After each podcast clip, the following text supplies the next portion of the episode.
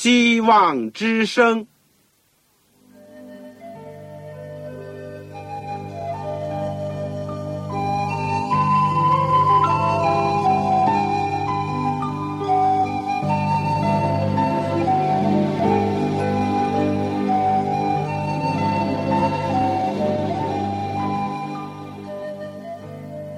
各位听众朋友，各位弟兄姐妹，欢迎您收听信徒培训这个节目。教会的兴旺，不单表现为人数众多，更要求教友的素质好。为了使教会真正达到人丁兴旺，又灵性健壮，希望之声特别为广大的信徒制作了信徒培训这个节目，满足主内同工同道的需要。信徒培训由黄牧师主讲，将有多种课程推出，欢迎弟兄姐妹们踊跃参加。下面我们就把节目时间交给黄牧师。各位亲爱的听众朋友，各位组内的同工同道，你们好，我是旺草。我们今天再次的谢谢主，又可以借着空中的电波一起相会，而且可以共同的学习。主的话语，我们今天要讲的是《圣经要道神学》第四十三课，也就是最后第二课了。这个题目是“为主做工”，为主做工。我们的经文是取自《罗马书》第十二章十一节，《哥林多前书》十五章五。让我们一起祷告，亲爱的天父。我们实在谢谢你过去对我们的带领，而且一直保守我们到今天，让我们在主的话语上可以一步一步的学习。主啊，我们来到你面前的时候，我们真是感觉到自己是软弱，我们是何等的需要你，需要你的话来喂养我们，也需要你的应许来鼓励我们。天父，我们实在是。感觉到生活在这世界上，既有自己软弱，又看见周围的环境、周围的人群有很大的需要，只是我们自己能够有什么提供给他们呢？天父，你帮助我们，先装备我们，让我们也有一个爱他们的心，因为你非但是爱我们，你也爱他们。主啊，求你能够激励我们的心，能够都同心合意的。能够兴旺福音，能够在幕后的时候赶快把这个福音传遍天下，我们可以欢欢喜喜的迎接你的再来。求主这样的赐恩给你地上的教会、地上的工作，特别我纪念那些在还缺乏自由或者是有很多困难的地区，那里或者没有圣经、没有教堂、也没有传道人的，求主亲自来牧养，亲自来供应。天父也求你赐恩给这个小小的侍奉，让我们所做的，不论是我们听的或者是讲的，都能够蒙受圣灵的感动，都能够造就我们自己，都能够激励我们，能够生发出一个更加爱你的心。天父，求你垂听我们的祷告，是奉靠主耶稣基督的圣名。阿门。生命呢，在于运动。这是一句至理的名言。中国话也讲“流水不腐，户枢不毒”。这话比较拗口一点啊，就是说，一直流动的水呢，就不会发臭；一直开开关关的门呢，就不容易生虫。属灵生命的健壮，除了要有属灵的呼吸，就是我们上次所讲的祷告，也要吸取。灵性的养分，就是研读上帝的话，以及有聚会和崇拜以外呢，另外有个要素是运动、工作，为主做见证。一个健康的基督徒，一定是在这方面有表现的基督徒。我们今天就是在学习为主做工这个题目。圣经说：“殷勤不可懒惰，要心里火热。”常常服侍主。罗马书十二章十一节，另外，《哥林多前书》十五章五十八节，保罗是这样劝勉我们说：“我亲爱的弟兄们，你们务要坚固，不可摇动，常常竭力，多做主公，因为知道你们的劳苦在主里面不是徒然的。”华人姐妹在给教会的证言当中是这样说。上帝在这世上的工作，除非我们的男女教友人人都奋心起来，与教会中的职员和传道士等通力合作，就永不会有成功之日。在这个时代，也是罪恶流行的一个时代，凡是心里有上帝之爱的人，都需要有一种。从那一切生命之源头而来的一种新的生命的灌注，他们也必定前去用力宣扬那位被钉死而又复活的救主。他们诚恳不倦的去尽力救人，他们当有如此的榜样，以致可以有一种教导别人学习善事的一种感化力。他们须将万事当作有损的。而以认识我主耶稣基督为至宝，让我们现在就迸发出十二分的日星来。这是在正言卷九原文第一百三十七面怀姐妹的一个劝勉。在这个为主做工的题目上，我们来看一看：第一，谁要为主做工；第二，为什么要为主做工；第三。什么时候，在哪里为主做工？第四，做哪一方面的工作，以及如何做工？第一，我们要看看谁要为主做工，以及为谁做工。常常有人说，我们诚心是为主做工，有的时候呢，收效不大，看不见。效果，上帝为什么不叫天使来做工来传福音呢？我们人受时空的限制很大，但天使是一个灵体，而人的能力比起天使来，当然是差的一大段。人是好奇的，而且比较羡慕那些超自然的事物。总之呢，他们认为天使如果。能够来为人做工，来传福音，就更会有效了。那么，我们倒要问：为什么上帝不差派天使去做工呢？首先，我们说，天使乃是服役的灵，要为承受救恩的人效力。天使也确实是听尊上帝的旨意，在暗中监察人、保护人，或者是执行上帝的吩咐，传达上帝的旨意。这在圣经里面是不容置疑的。那么，天使是不是关心我们人类的得救以及传福音的工作呢？彼得前书第一章十二节说：“当人传福音的时候，天使也愿意详细查看这些事。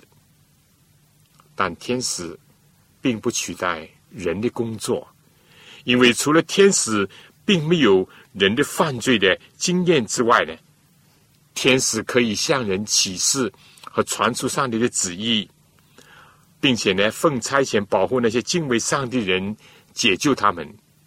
是的，圣经里面充满了这样的记载。但是，直接的传福音的工作呢，乃是上帝交给人去做的。上帝要人为自己的同胞的得救而去努力工作，并且去关心和帮助。自己的同类、同事、同学，用自己亲身的经验去为主做见证。所以传福音的工作呢，我们再次说，不是叫天使去做，是要人去做。那么什么人呢？有人说，这主要是牧师和教会里面的工作人员去做的事情。其实这是一个很大的误解和片面的看法。不错，牧师传福音的人。他们是专责全世界的侍奉主，但如果你想一想，单单靠牧师去做这个工作，哪怕在美国这样一个国家，基督教背景这样的强烈的一个国家，还是不足以应付两亿多人的福音工作的需求。何况在全世界，例如在中国，按照现在所知道的，牧师总共才有一千多一点点。在十几间神学院里面受训的青年，加起来还不到一千。至于基督福音安息日会，现在经过案例的牧师，在全中国剩下的是寥寥无几，几十位而已，而且年龄都已经是七十左右。少数的最近被暗恋的是例外。所以，如果单单靠他们来传福音，怎么能够传遍全中国、全世界呢？在宗教改革以后的中世纪，虽然有神父来垄断宗教的局面，当时呢，宗教改革家就提出了：每一位信徒都是上帝的祭司，都是上帝的工人。就广义讲，他们都是上帝的仆人，就好像古以色列人，上帝说：“以色列是我的仆人。”今天每一个基督徒，无论男女，只要他们是神的儿女，他们都应当为主做工。而且今天妇女的地位也非常的重要，妇女在教会当中呢作用也日益的明显和强大。在一个经历了长期的封建社会的国家当中，那么也不要以为传福音只是男人的事情，相反。是每一个人都应当为主做工的，这就说每一个蒙恩得救人都是主的仆人，都是主的工厂当中的工人，都有君尊的祭祀。然后我们要考虑另外问题：那向谁做工呢？福音只是单单传给犹太人吗？不，上帝爱世人，甚至将他的独生子赐给他们，叫一切信他的不至灭亡。反的永生，全世界的人都是我们做工的对象。在以前呢，一个常常划分教区的一个时代，约翰威斯里就讲了一句话：“世界就是我的教区。”所以基督徒应当是胸怀世界的，全世界都有可以收割的庄稼。但我要说，首先传道的对象。应当是我们本国的人，我们的同胞。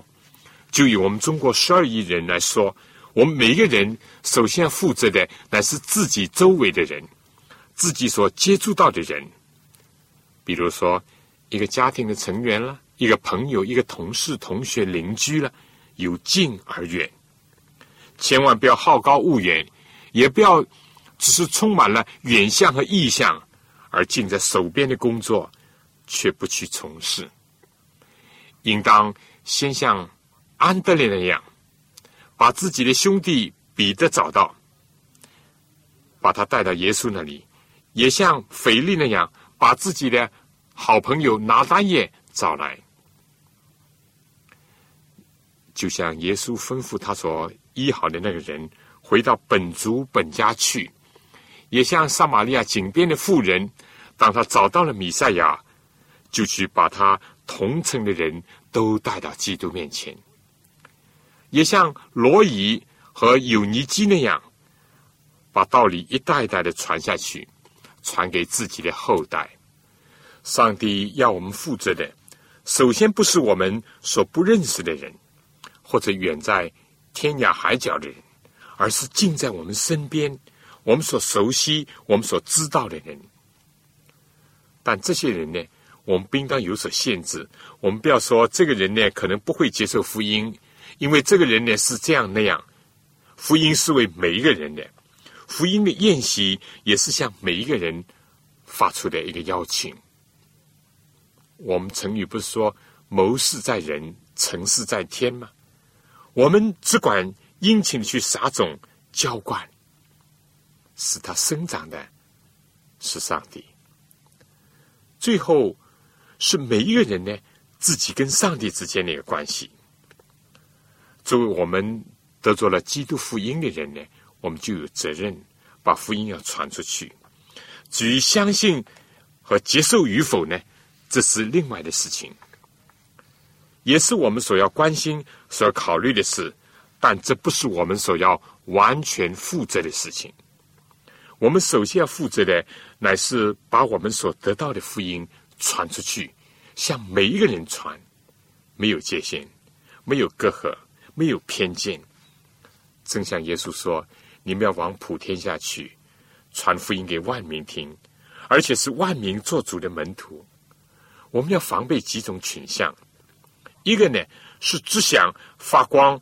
照远去，只想从事大事，而忘记了近在身边呢，就在我们周围的人。第二呢，另外一个极端，只注意周围，不注意全世界的整个的大工厂的需要，不支持这个工作，也不为这个工作带导或者尽力，只是停留在一个小小的圈子里面。第三呢？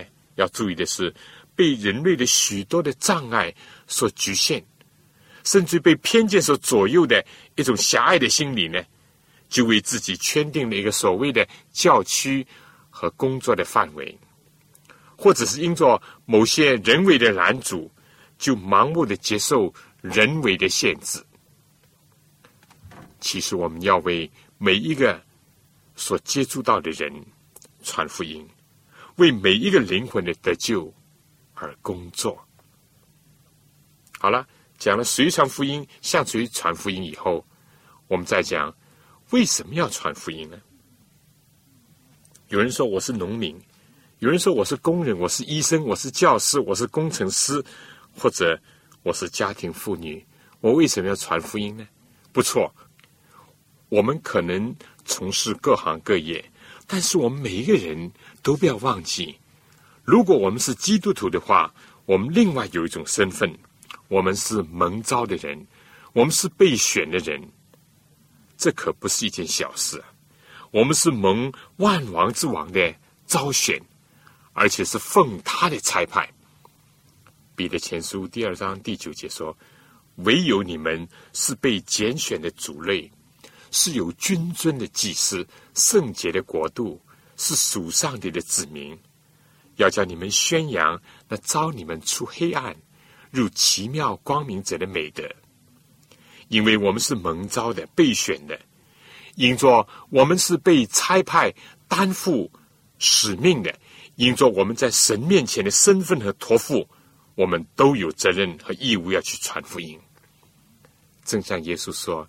你们要往普天下去，使万民做我的门徒，奉父子圣灵的名给他们施洗。凡我所吩咐你们的，都教训他们遵守。这是一个大使命，这是耶稣的吩咐。基督徒就是要听从耶稣基督，就是要效学耶稣基督。你说是吗？在某种含义里面。耶稣道成肉身来向人传福音，耶稣自己也是蒙神特别的选召和差派，是由天庭而来到地上的最伟大的布道士。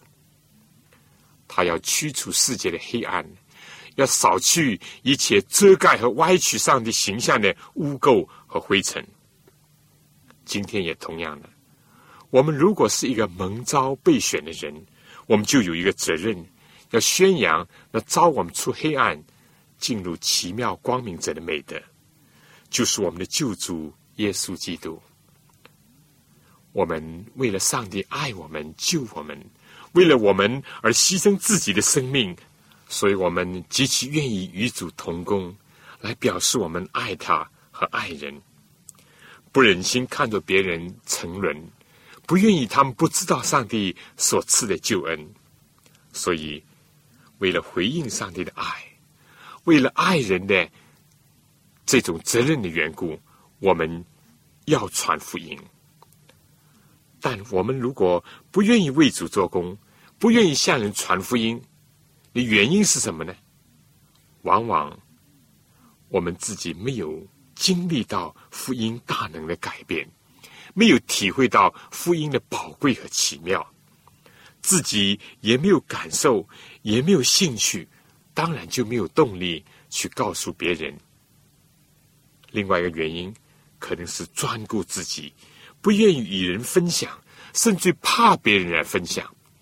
古以色列人就犯了这样一种错误：福音不是古董，不是珍藏品。不是锁在保险箱，或者是放在博物馆里面的东西。福音是应当与众人分享的。当然，另外还有一种因素，是由于环境的拦阻，或者其他很多的借口等等。但是，凡是有爱心的，就没有惧怕。如果真有火热的心在心内，我们就愿别人也得着福音的真光，和从上帝那里。得着温暖，为此而无所畏惧。当然，我要说还有其他的原因，是因为不知道怎么样去传福音。你有这困扰吗？但我说这是我们可以学习的，以后我们也会讨论到。但必须要对付的，倒是我们自己还没有真正的进入和经验福音的功效。也不知道上帝大能。具体说，就是还没有真正的进入重生的生活，以及对付自己的自私和偶像，就是那种以自我为中心的人生。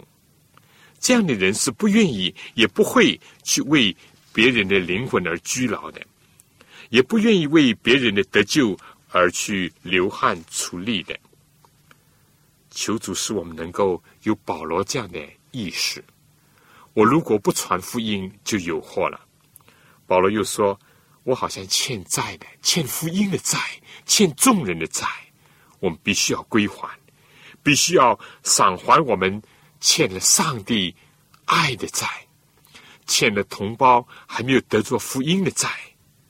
再说，我们不能有一天空着双手。”去见救主？难道我真的能够空着双手去见救主吗？你得到的好处，也希望你所爱的人也得着，这应当是很自然的。耶稣既然拯救了你，岂不也是托付你去转救其他的人吗？为什么要传福音？因为基督的爱激励了我们。为什么要传福音？因为这是上帝的使命。为什么要传福音？因为这是我们爱人的具体的表现。但愿我们都能够响应，献上我们的身心。下面就请大家听这首圣诗，献我身心。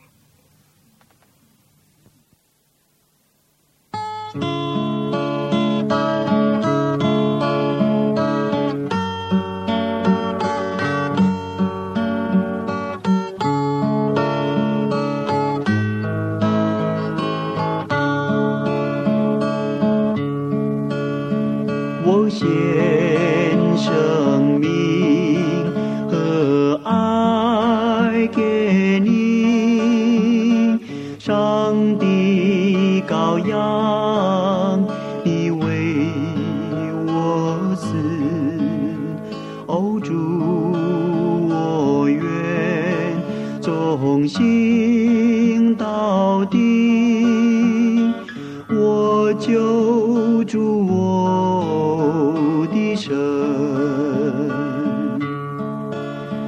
我愿为救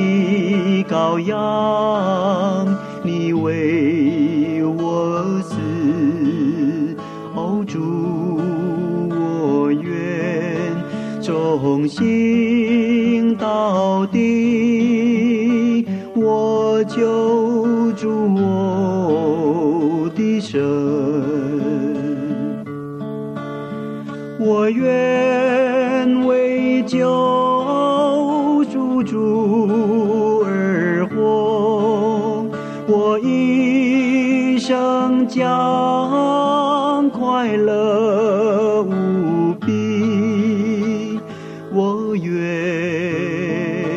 为救赎主而活，我救主我的神。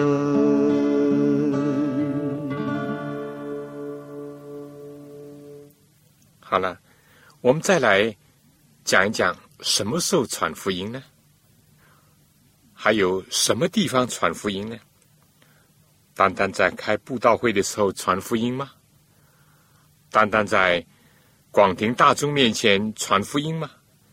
或者是在暗暗的对一个人传福音吗？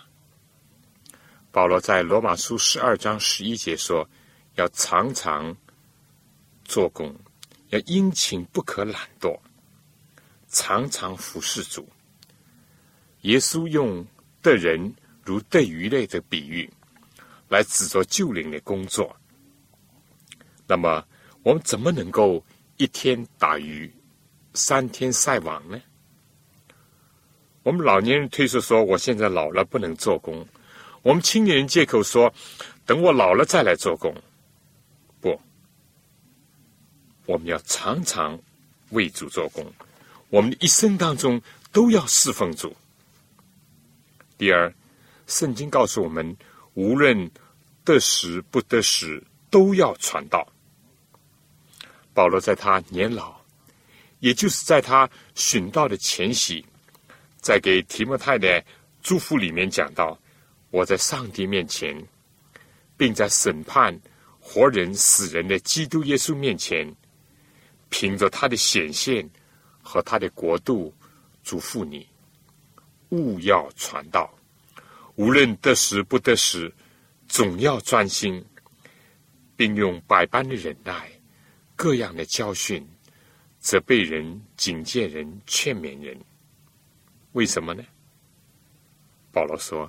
因为时候要到，人必厌烦纯正的道理，耳朵发痒，就随从自己的情欲，增添好些师傅，并且掩耳不听真道，偏向荒谬的言语。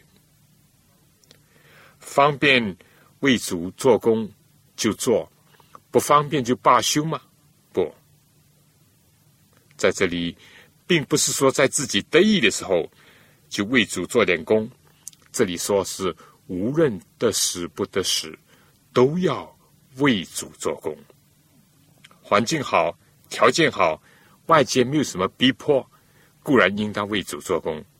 但就算是条件差，环境恶劣，而且甚至有逼迫，也还是要想办法为主做工。真理的火炬，自古以来。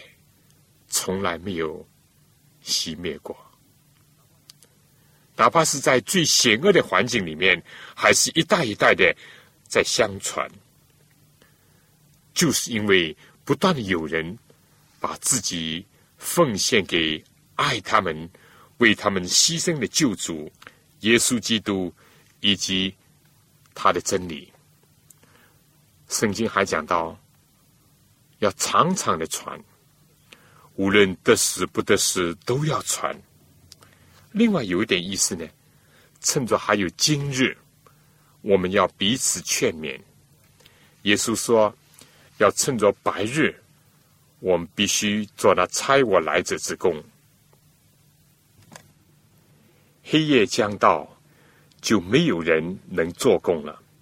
约翰福音第九章第四节，趁着今天，趁着白日，当我们的眼还没有闭上，还没有进入坟墓，还没有到属灵昏暗的境地，或者是说抢在死亡的面前，把福音传给还有气息的人，在还有自由、还有条件的时候，赶快做。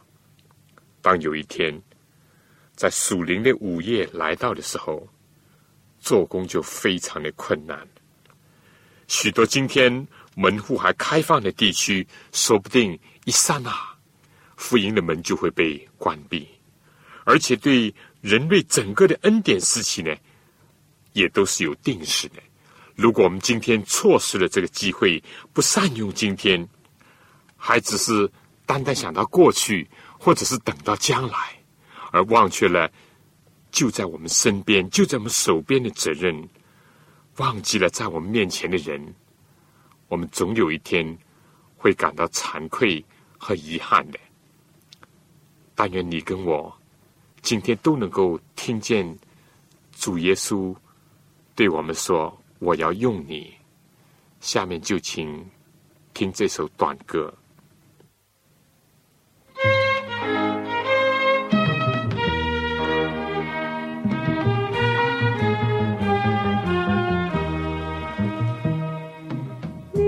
虽然像一匹小小绿驹，拴在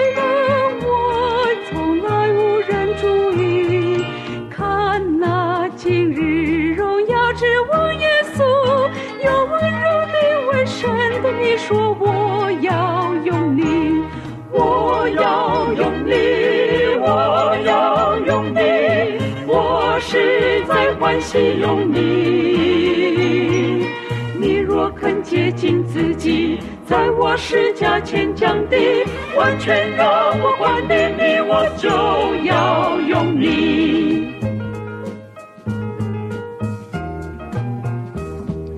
你肯否向神献这赛亚，存着欢喜又顺服的心意，屈膝匍匐在我面前。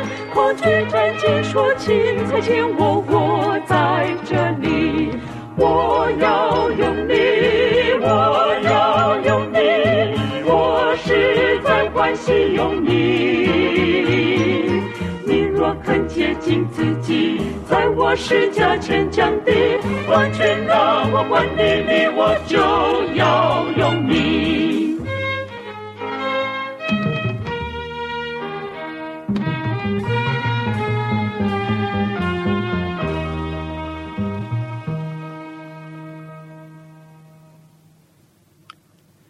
那么我们说到哪里去传道呢？是单单在礼拜堂里面？尽管中国目前已经有近万间开放的教堂，以及超过十万的家庭教会，可是，在十二亿人口当中，还是显得太少了。就算在美国，每五百个成人就有一个基督教会。在全美国几乎有五十万教会和其他的宗教的聚会场所，甚至有些地方呢，就称为教会带，意思就说，走几条街就会有一个教会。我们说，就连美国还是不够。今天固然在新的形势下，又形成了很多像早期使徒教会时期那样的家庭。教会，这是非常好的、非常重要的一个形式和场所，也能够因地制宜、因时制宜。当然，这还是不要受它的局限。圣经讲，在各个水边撒种的是有福的，各个地方都可以传福音。保罗、希拉。甚至在监狱里面也可以传福音。有人在王宫里面传福音，像先知但以里；也有人在旷野里面传福音，好像腓力在圣灵感动下接近这个埃提阿伯的太监，而耶稣呢是在井边向撒玛利亚的妇人传道。山脚下、湖畔、犹太人的会堂、拉比讲学的地方，总之各处各方都可以传道。哪里有上帝，哪里就是圣地。许多的国家就借用了大的足球场、运动场，比如在以前的苏联，就在奥林匹克运动会的会场开布道大会。甚至基督福临安息日会的马芬雷牧师在克里姆林宫里面开布道大会，大庭广众，或者是个人所在的地方，都可以传福音。高楼大厦，或者是一一间茅屋，室内室外各个地方都可以传福音。我们说，也可以借助空中的电磁波，比如。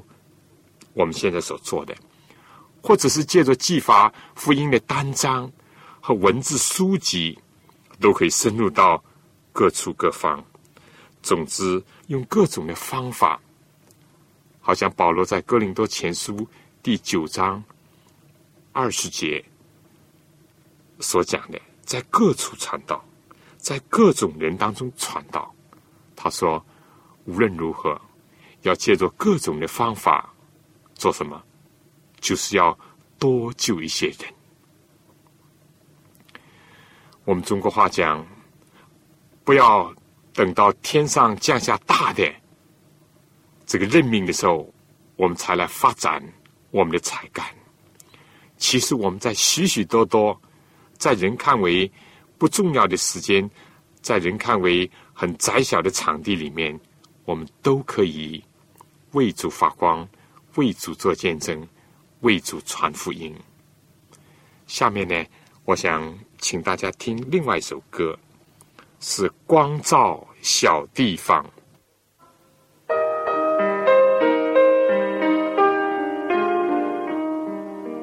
不要等到能做大事才来发达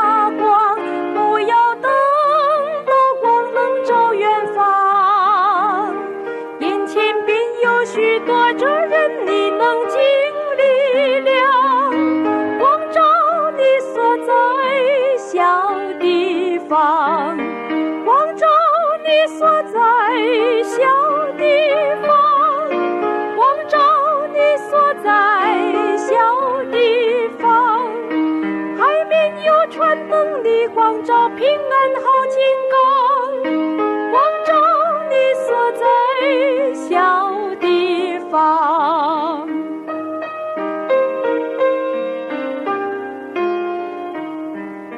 这里像你这样才能总有十八在这里反照成星光，就在一双卑微手中也好是天亮，光照你所在小地方，光照你所在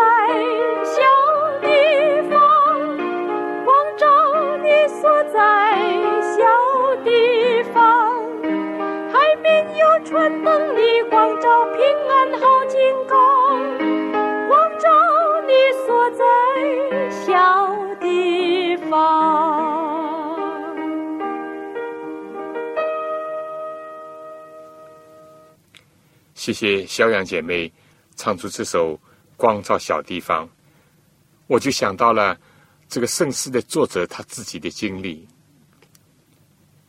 她是一位非常有音乐才华的一个女子，但不幸一度她的父亲病重在床，而家里没有其他人可以帮手服侍，所以这位姐妹呢，就放下了他的学业和专长，去服侍他老年的父亲。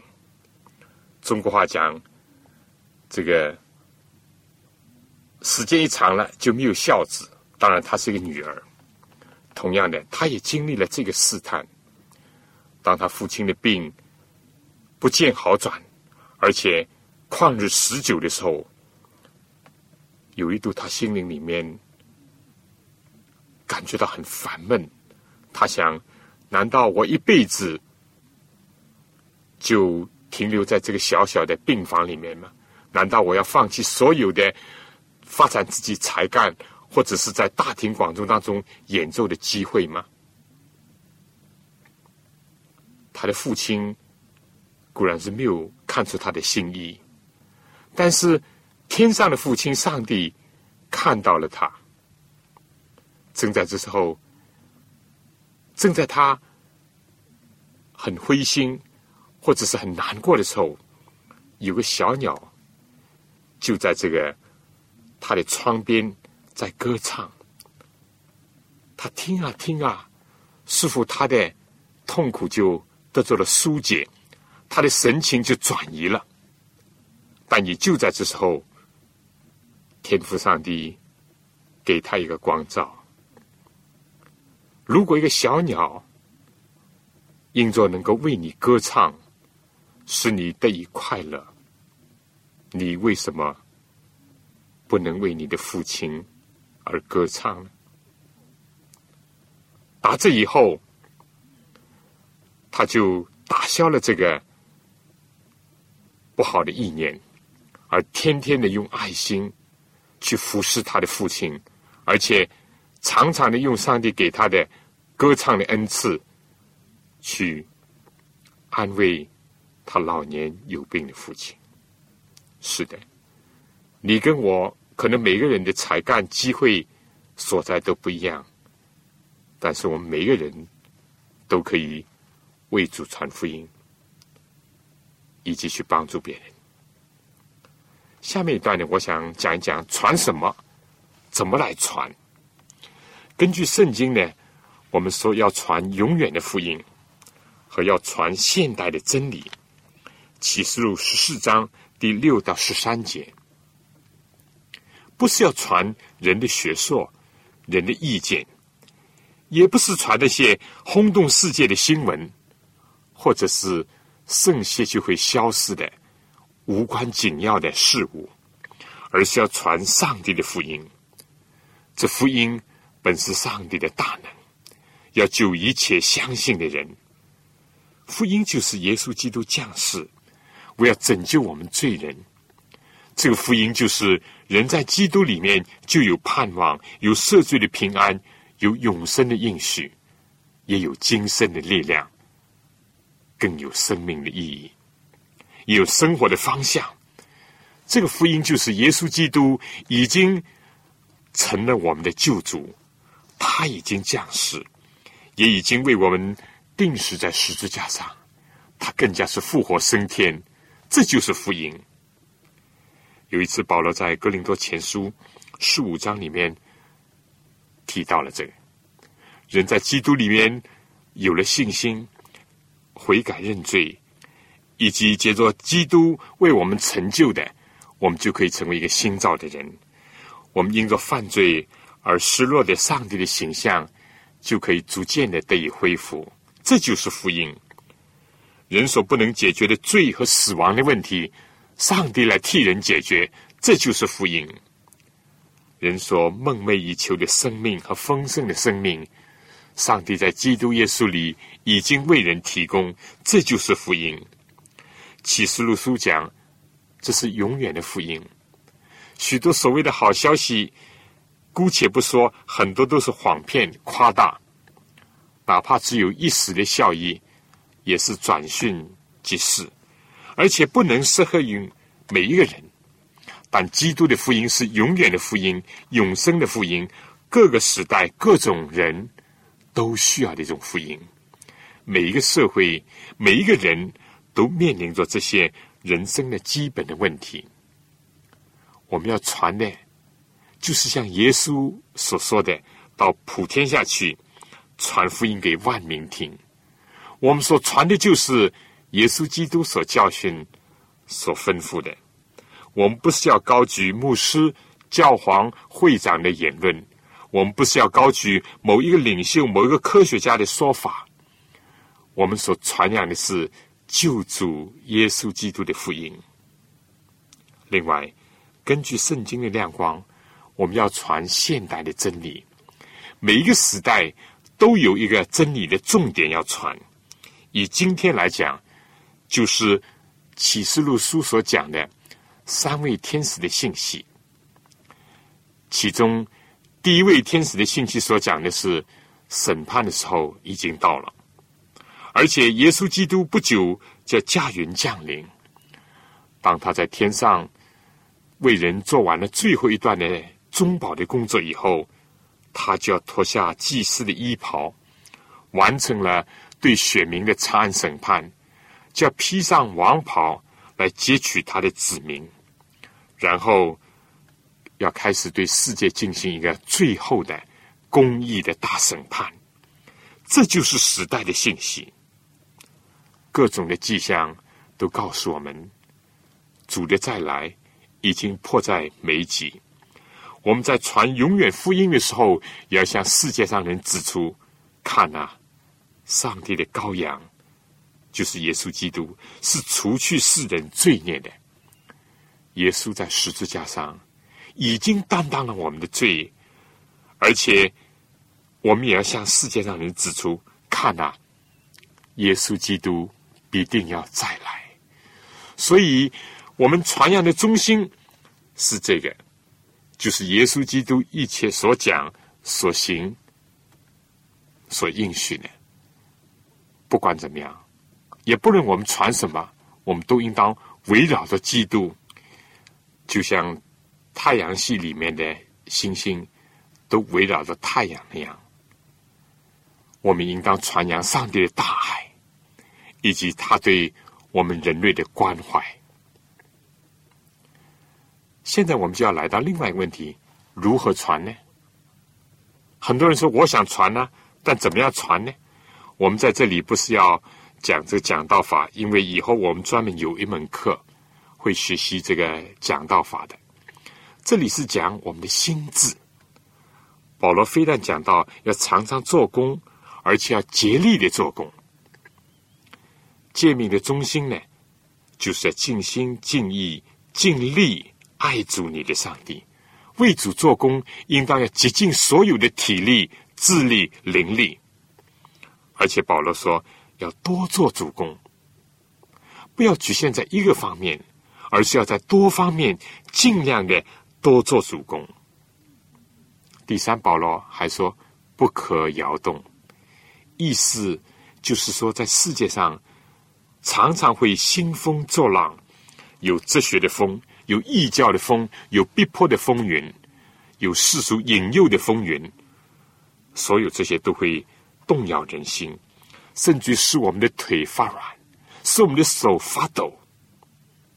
但保罗说：“不可摇动，常常竭力，多做主公。”耶稣基督有一次也讲到：“谁是忠心有见识的仆人？”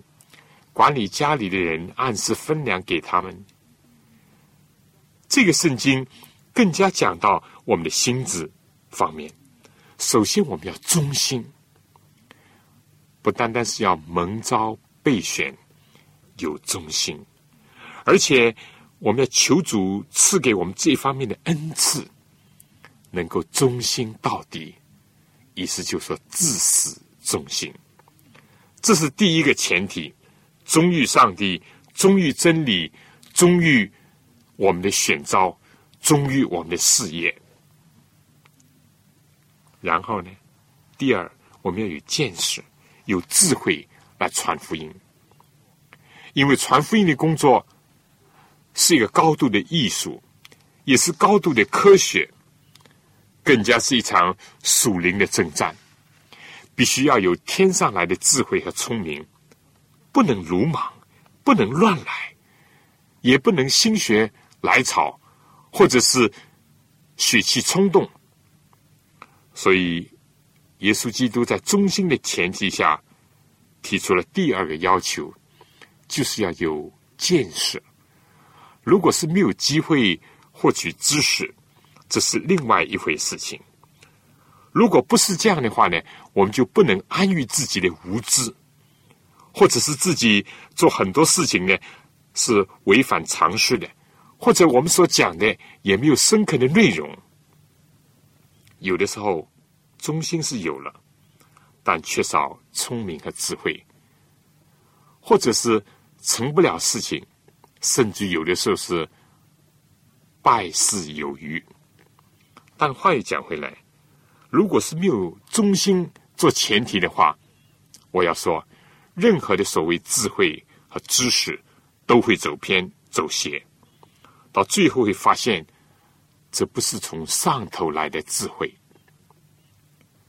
而是属地的、属情欲的、属鬼魔的，或者呢，是以智慧做借口来规避责任，来投机取巧，不能够按时分粮给家里的人。我们说什么叫按时分粮呢？这就来到第三点了。就说要按照不同人的年龄，按照个人不同的属灵的光景，要按照时代的需要，按照特定的社会文化、历史和宗教的背景，按照不同的场合和时间来按时分粮，按照每一个人人生不同的阶段的需要和问题。当然，最重要的就是按照上帝眼中看，今天的时代已经处在什么时候？以这个观点去分布生命的粮，去喂养人的灵性，以及向不幸的人传出这个时代的信息和警告。所以，怎么样工作呢？有很多方面。我们说讲道呢。只是其中的一个部分而已。比如说查经，也是一个方法；个别的谈心，借着福音的广播，或者是利用文字，还有包括探访，更加还有借着好的行为，有许许多多的好的方式方法。虽然不在我们今天讨论的范围里面。今天我们只是讲，我们应该有什么心智去传福音，就是要有忠心，要有见识，而且按时分粮。愿上帝能够启发我们，光照我们，也帮助我们。最后呢，我想小结一下我们今天所讲的。今天我们在为主做工。传福音的这个课题当中呢，我们讲到了，不是靠天使来传，也不是仅仅的依赖少数的牧师，而是每一个弟兄姐妹、每一个信徒都是君尊的祭司，都要成为上帝葡萄园当中的工人，而且呢，不是向着少数人传，而是向着。各国、各民、各方、各族，每一个人传。这个特别要负责的呢，是我们自己所接触、所认识、所关怀的人。我们又讲了为什么要传，因为我们是蒙召备选的，我们是有一个特殊的使命在身上的人，就是要我们宣扬那招我们出黑暗。进入奇妙光明者的美德的，那么为什么要传呢？不是为了钱，不是为了其他，而是因为基督的爱激励我们。我们要回报上帝的爱，要尽到我们爱人的一个责任，所以我们不得不传。我们不传，那么又是什么原因呢？可能是因为我们自己没有真正的得着，或者是因为我们的自私等等原因。然后我们又讲到了什么时候传呢？和在哪里传呢？就是要常常的传，不论得时不得时都要传，而且趁着今天还是白天的时候就传。另外，传福音不要局限在郊区。也不要局限在礼拜堂，而是要在各处各方都要传。最后的问题，我们是讲到了传什么，这也是一个极其重要的。我们说就是要传永远的福音和现代的真理，而且是以基督耶稣为中心的。解决了以上所有的问题的时候呢，那么我们最后交代的一个问题就是说怎么传，就是要竭力的传，要多传，要不动摇的传，成为主手下的一个忠心有见识的工人。管理上的的教会也能够按时分粮给有需要的人。我们在以后的传道法这门课里面，还有另外一门教会增长的课程里面，会讲的更加具体一些。希望你们到那时候届时的收听。同时呢，我现在还要有几个题目让你思考一下。或者你有几个人可以讨论一下？第一个就是说，是什么使你感到了要为主做工？你不妨思考一下。第二，你为主做工当中有什么宝贵的经验、甜蜜的回忆，或者是失败的教训？第三，在你的地区有什么？方法是最好的一个方法。第四，你平时传讲的最多的是什么信息？你不妨参考一下。好了，我们今天呢，这为主做工，就是圣经要道神学第四十三课，我们就讲到这里。下次呢？希望你按时收听我们的课程，并且纪念我们这个节目，为我们祷告，对我们提出意见，或者分享你宝贵的心得。希望你来信给我，我等着你的来信。如果你有什么灵性上的需要，我们除了在代祷中纪念，我们尽力的能够帮助你，满足你的需要。下次再见，愿上帝赐福给您。您的全家和您的教会，各位听众朋友，各位同工同道，您对信徒培训这个节目有什么宝贵的意见？有什么希望？